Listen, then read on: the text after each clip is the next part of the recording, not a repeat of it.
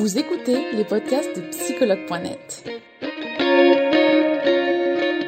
Un espace dédié au bien-être émotionnel par des experts de la psychologie et de la santé mentale. Commençons ce podcast.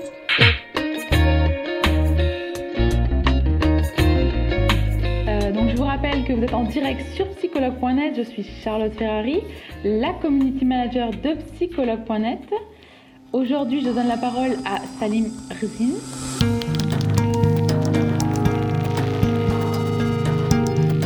Bonsoir, bonjour Salim, j'espère que tu vas bien. Ouais, très bien Charlotte, et toi? Parfait, très bien. je vois qu'on est tous les deux opérationnels au fur et à mesure des directs, euh, c'est bon là, on, on domine. Ouais, là ça va, ça va tout seul en fait. C'est fluide, c'est fluide. Donc j'espère que, que tu vas bien et qu'il fait, et qu'il fait beau euh, chez toi aussi. Pas vraiment, mais. Ah Il fallait pas le dire alors, d'accord, ok. Bon, moi j'ai le soleil donc je suis ravie aujourd'hui. euh, je, je fanfaronne un peu, tu vois. Hmm. Donc, euh, Salim, aujourd'hui, on va parler du deuil, mais je vais te demander de te présenter, bien que tu l'as fait des milliers de fois, mais euh, je vais te demander quand même de te présenter aux utilisateurs avant. Euh, Bonjour tout le monde. Euh, je suis Salim Erzine, donc je suis psychanalyste et psychosomaticien, ainsi que formateur. J'ai mon école, mon école euh, Soma School qui est orientée donc sur le corps et euh, sur euh, le psychosoma de manière générale. Et euh, vous pouvez me trouver sur psychologue.net et d'autres annuaires en ligne comme en cabinet à Paris 2 et Paris 10 notamment. Voilà. D'accord. Merci Salim. Donc aujourd'hui, c'est un direct spécifiquement sur le deuil. Alors Salim, quand peut-on parler du deuil?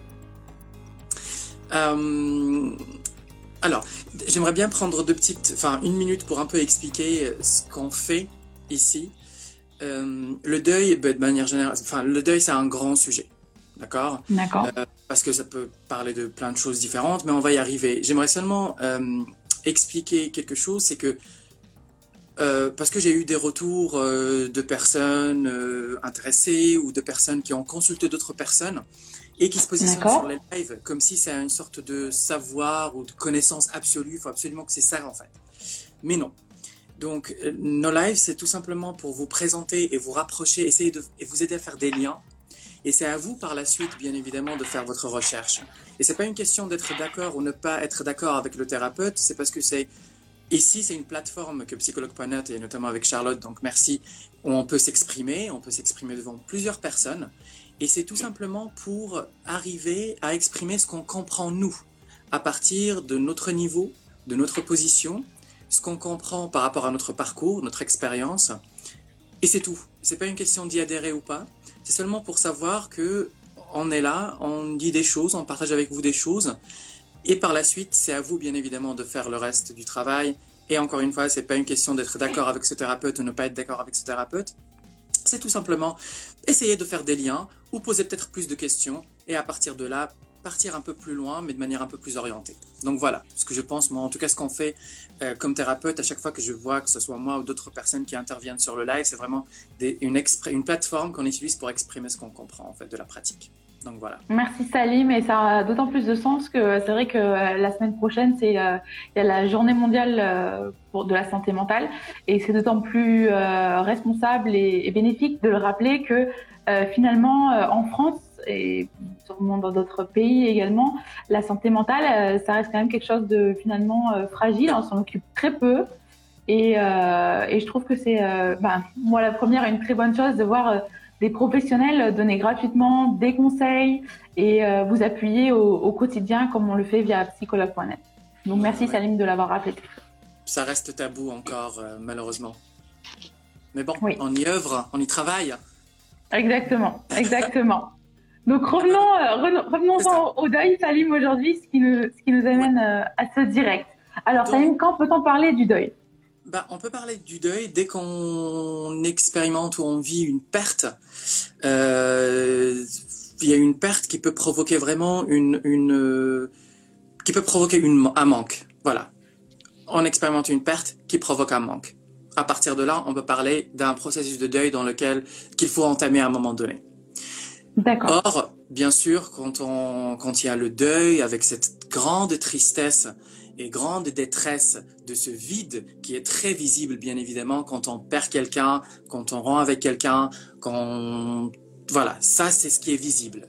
Ce qui, ce qui peut ne pas être visible, et pourtant c'est du deuil aussi, c'est dès qu'il y a une perte de quelque chose, de quelqu'un, d'une situation, d'une partie de nous aussi, qui peut provoquer notamment cette, euh, ce, manque.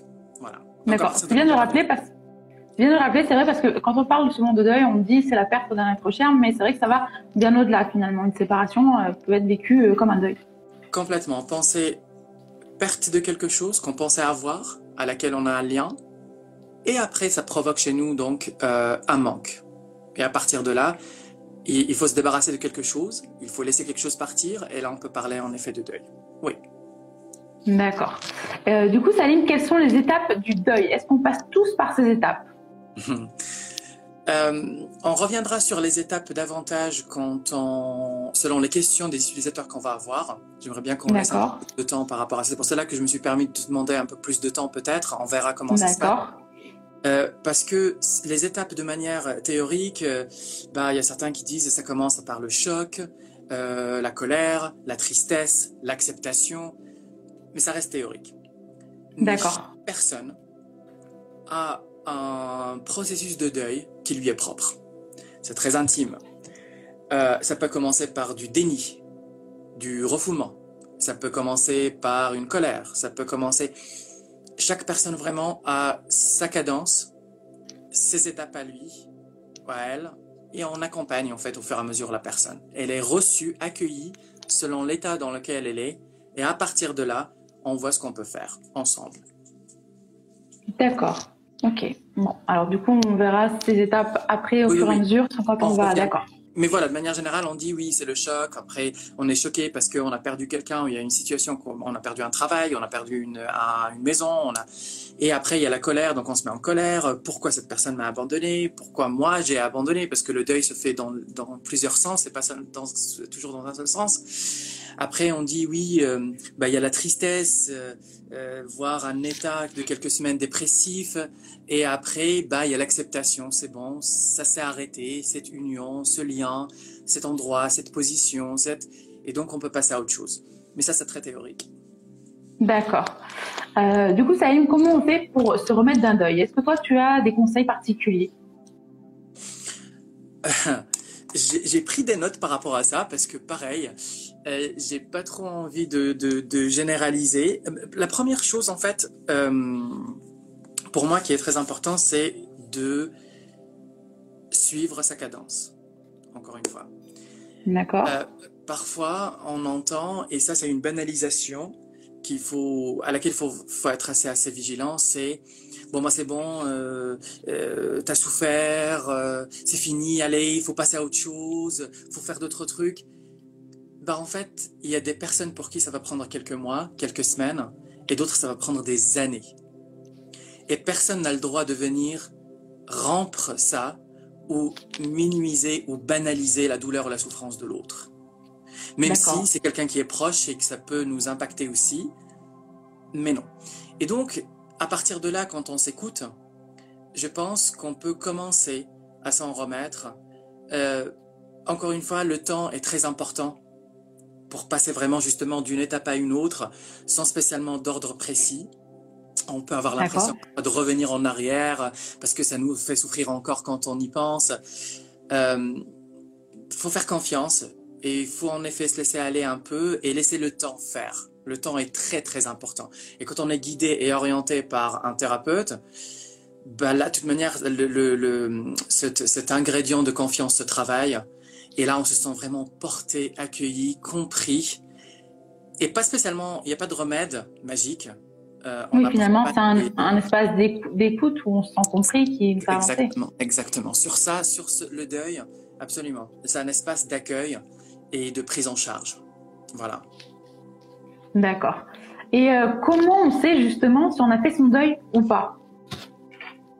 Euh, Moi, je pense qu'il y a une phrase assez simple c'est que quand on souffre moins, en se souvenant de la chose ou de la personne ou de l'époque, et du coup, ça n'a plus le même impact émotionnel qu'on a pu avoir au début.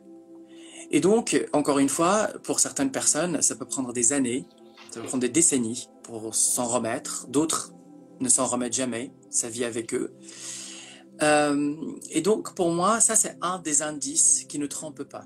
Ça veut dire, je peux en parler, je peux m'en souvenir, je peux entendre d'autres personnes le vivre à différents détails, euh, mais ça ne m'impacte plus émotionnellement parlant, ça me prend plus le dessus sur moi, en fait. Et du coup, ça n'agit plus sur moi et sur mon comportement, et donc ma vie.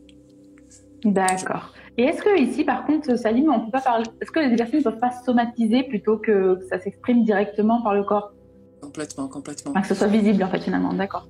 Euh, bah, en fait, il y a plusieurs types de deuil différents.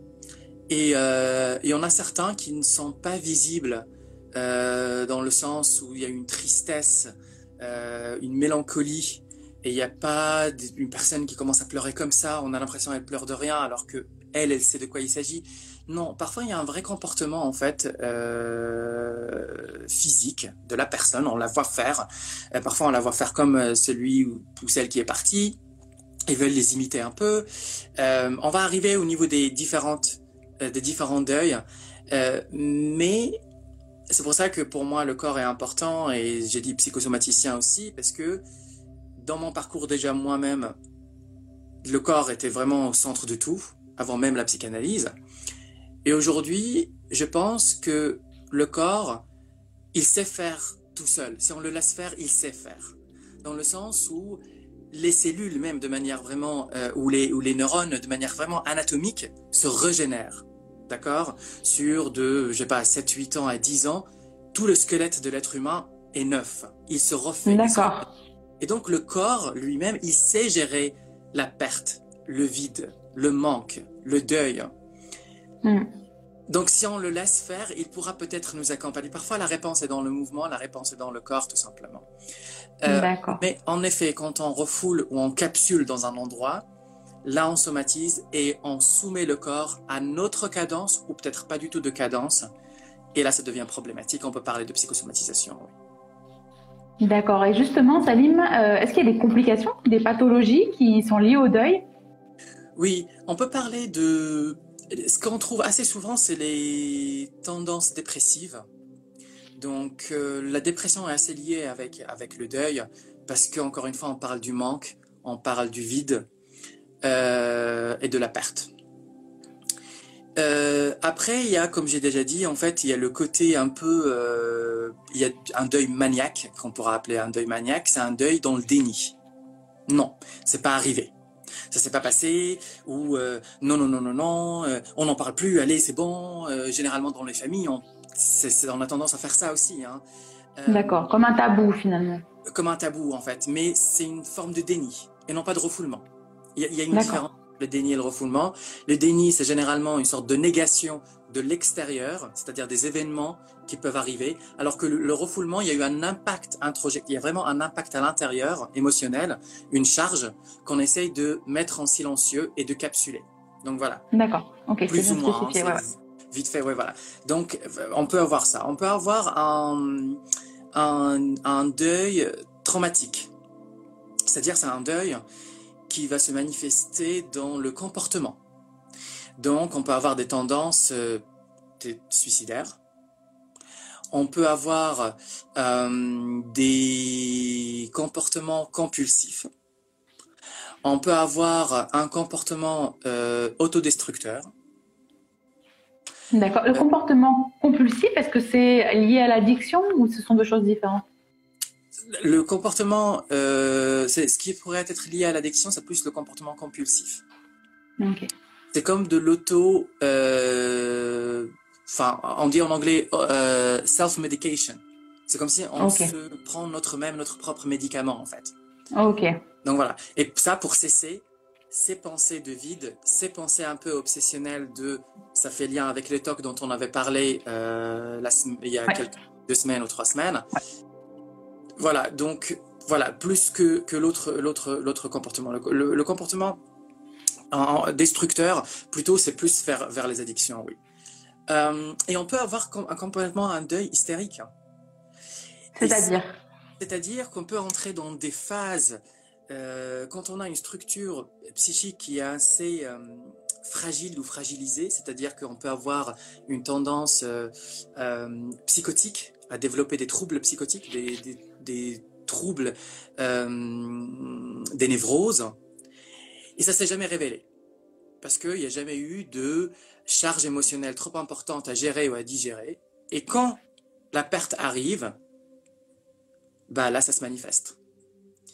D'accord. Donc, encore une fois, ça dépend vraiment de la personne, de son parcours, de son état déjà euh, d'avant, et en quoi cette perte vient chambouler tout ça, et à quel degré, à quelle profondeur aussi. D'accord. On a d'ailleurs une question euh, de Betty qui nous dit est-ce que le deuil est une mini dépression quand ce processus, notamment, il est très long? Alors, si le processus, ça dépend de très long. Si très long, ça veut dire des années, et la dépression accompagne, ça peut être un symptôme et ça peut emmener à un état dépressif. Donc, il faut faire attention par rapport à ça. Mais généralement, généralement, encore une fois de manière très théorisée, très euh, sur papier, dans les manuels, ça doit prendre quelques semaines. Mais encore une fois, ça veut dire n'importe quoi, n'importe quoi. Non, non, non, ça dépend vraiment de la personne. D'accord. Merci Salim. Euh, du coup, on va regarder un peu les questions utilisateurs que j'ai eues euh, aujourd'hui. Alors, alors, on a une personne qui nous dit est-ce que c'est normal de pleurer des années après la mort de quelqu'un? Euh, On sait d'où ça vient. D'accord? Si la personne elle est persuadée c'est par rapport à cette personne-là et son départ, ça peut être normal dans ce contexte-là. D'accord? En tout cas, ce n'est pas anormal. C'est pas quelque chose d'extraordinaire qui n'arrive pas. Ça arrive, oui. D'accord. Alors, on va faire une autre. Euh, alors, très bien, c'est bien que la personne l'ait posé. Peut-on traverser un deuil, un deuil lors d'une rupture amoureuse? Quelle est la différence? Et comment la surmonter? Alors là, il y a beaucoup de questions en une. Peut-on traverser un deuil lors d'une rupture amoureuse? Quelle est la différence? Comment la surmonter? Quelle est la différence entre le deuil d'une rupture amoureuse et de la perte de quelqu'un Et un deuil, euh, ouais. D'accord. Euh, ben, le deuil, on, peut le traverser. Je ne sais pas si chaque personne traverse des deuils différents de manière différente, ou c'est toujours dès qu'on trouve le schéma, ou dès qu'on trouve comment faire, ben on essaie de l'appliquer à chaque fois. Et dans la prise en charge euh, psychanalytique notamment, ce qu'on fait quand on accueille une personne, c'est que, encore, c'est un endroit, hein, quand la personne vient, pousse la porte du cabinet, c'est pas pour avoir une réponse, c'est seulement pour être là, s'asseoir, respirer, laisser venir, et ça prendra le temps que ça prendra mais elle est orientée par quelqu'un, donc elle est prise en charge. Enfin, elle se prend en charge elle-même, hein. c'est elle qui prend le rendez-vous, mais ça, elle se rend compte d'elle-même au fur et à mesure. Et donc, nous, on essaie d'apprendre une certaine façon euh, d'autonomie et d'indépendance, de trouver une manière de gérer et de traverser en effet ces émotions et ces charges émotionnelles trop importantes sans trop de dégâts. Voilà, sans que ça nous coûte beaucoup de notre vie, de nos années. C'est ça.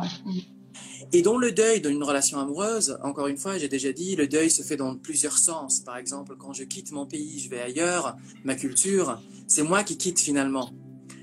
Et donc la symbolique du deuil, elle va dans les deux sens. C'est peut-être mm. parce que euh, y avait une promesse d'une vie meilleure ailleurs, mais quand même, mais en même, j'ai quitté. Donc voilà. Et dans une relation amoureuse, c'est pareil.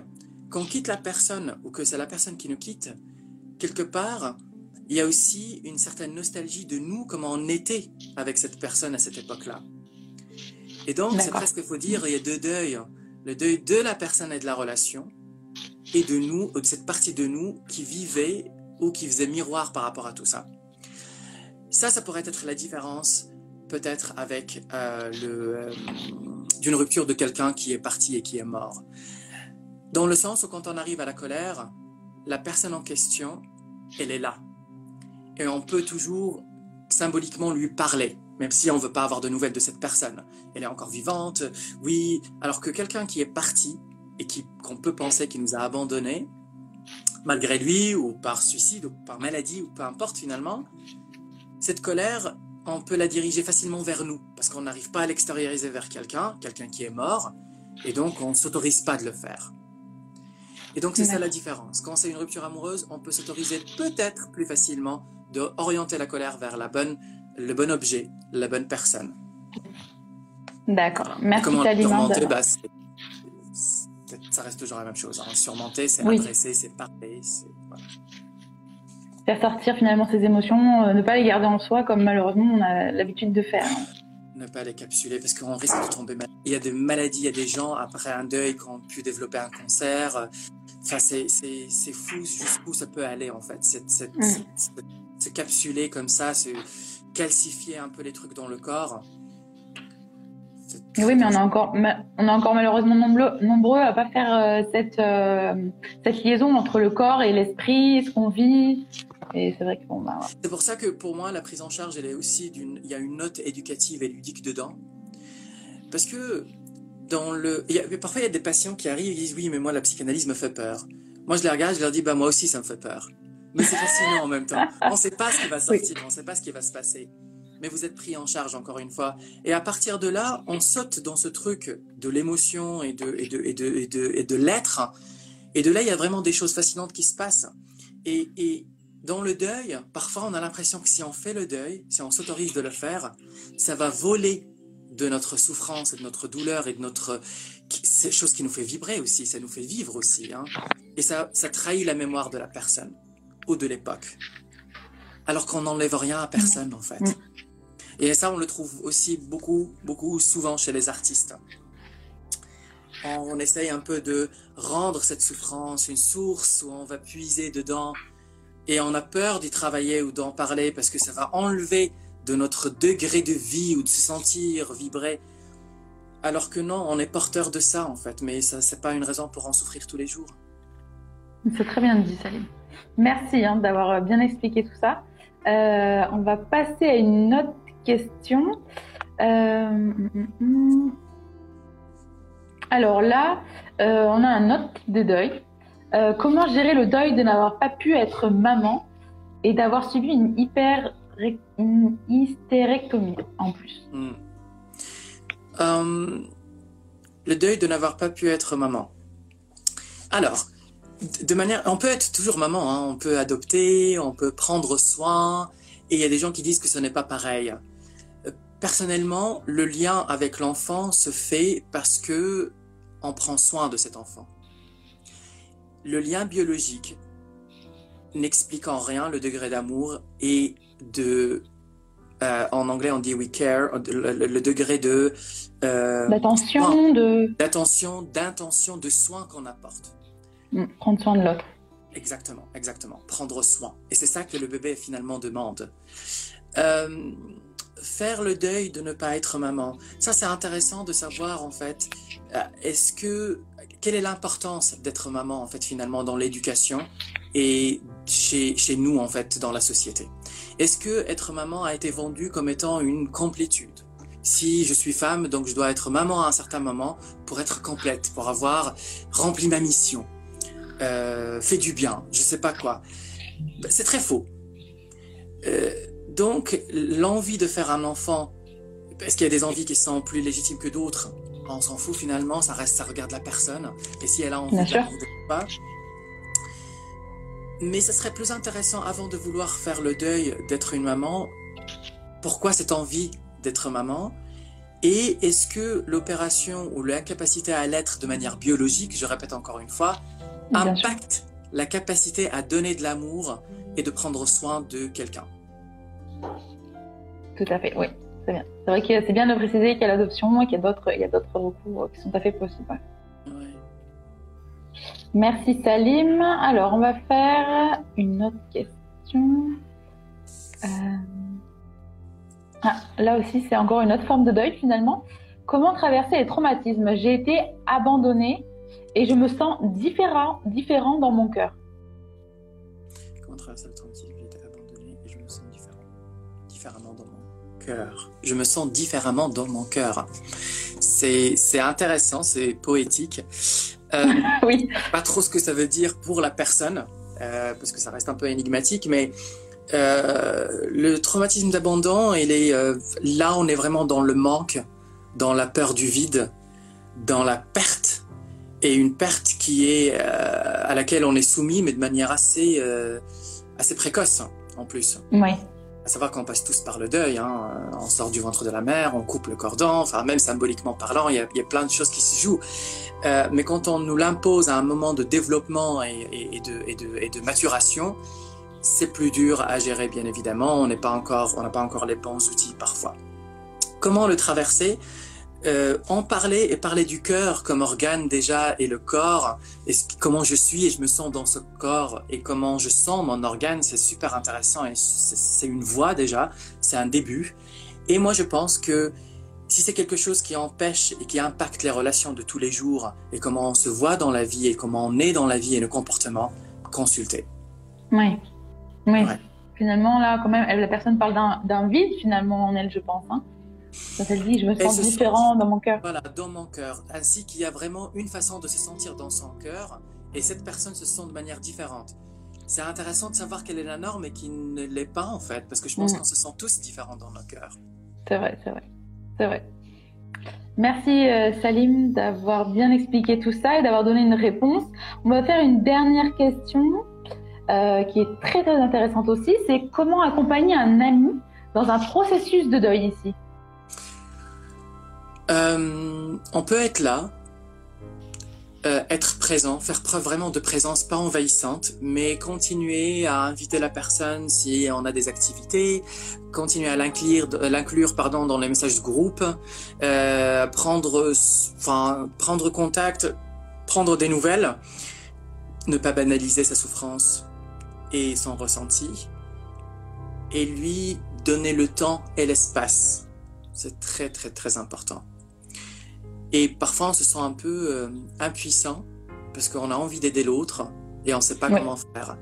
Et on a tous des limites. C'est pour ça qu'il y a des professionnels et d'autres dans la vie de tous les jours aussi ils investissent à fond dans la vie des autres. Bah, ça peut leur coûter aussi alors que quelque part ça les regarde pas, on va dire. Et donc, faut rester assez vigilant sur ça et se protéger d'abord en premier et ensuite, avec le reste d'énergie qui nous reste, là, on peut en effet le mettre euh, au service des autres si on veut. D'accord. Merci Salim d'avoir donné tous ces conseils, d'avoir répondu à toutes ces questions. Je vois pas mal de remerciements euh, au fil des, réponses. Donc euh, merci beaucoup d'avoir euh, participé à ce direct. Est-ce que tu as un petit mot à dire avant de partir? Bah, Prenez soin de vous. faites attention à vous. laissez votre corps faire parce qu'il sait. Il sait mieux que vous, mieux que nous. Et, euh, et, je reste bien évidemment disponible avec plaisir pour vous recevoir si vous en sentez le besoin. D'accord. Merci beaucoup Salim. Je te dis Merci. à très vite et Merci. une très belle soirée à toi. Merci, Merci. beaucoup.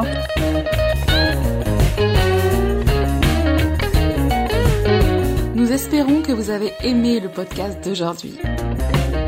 Souvenez-vous que tous ces sujets sont disponibles sur notre site psychologue.net et que vous pouvez également voir la vidéo complète sur l'Instagram TV sur psychologue.net. Rendez-vous dans notre prochain podcast.